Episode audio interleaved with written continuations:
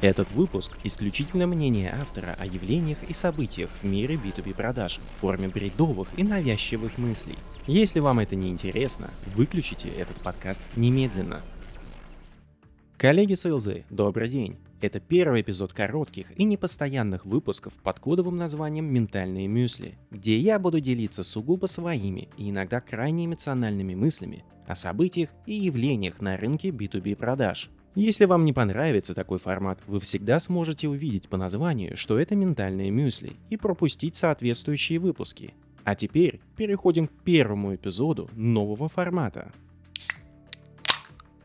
Итак, селзы, вы обратили внимание, что я всегда называю селзов селзами. Но вот знаете, что интересно? На просторах инета и в профессиональных сообществах, по крайней мере так они себя именуют, я периодически слышу, что продавцов зовут сейлами. Сейлами. Кто-нибудь объясните мне, что это за бредовое название?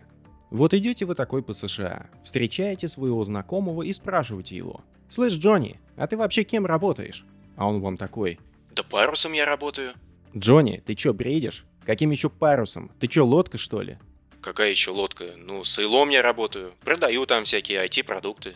Если вы спросите любого человека, который владеет английским, о его работе в продажах, то он вам ответит, что он работает как salesperson, или sales function, или I work in sales. Никакого чертового sale в единственном числе вы никогда не услышите. Но нашим гордым профессионалам, что более много узнали о продажах, и все такие прям прониклись западной мудростью, невдомек, что sail, особенно в их прекрасном произношении, переводится как долбанный чертов парус. Парус, блин!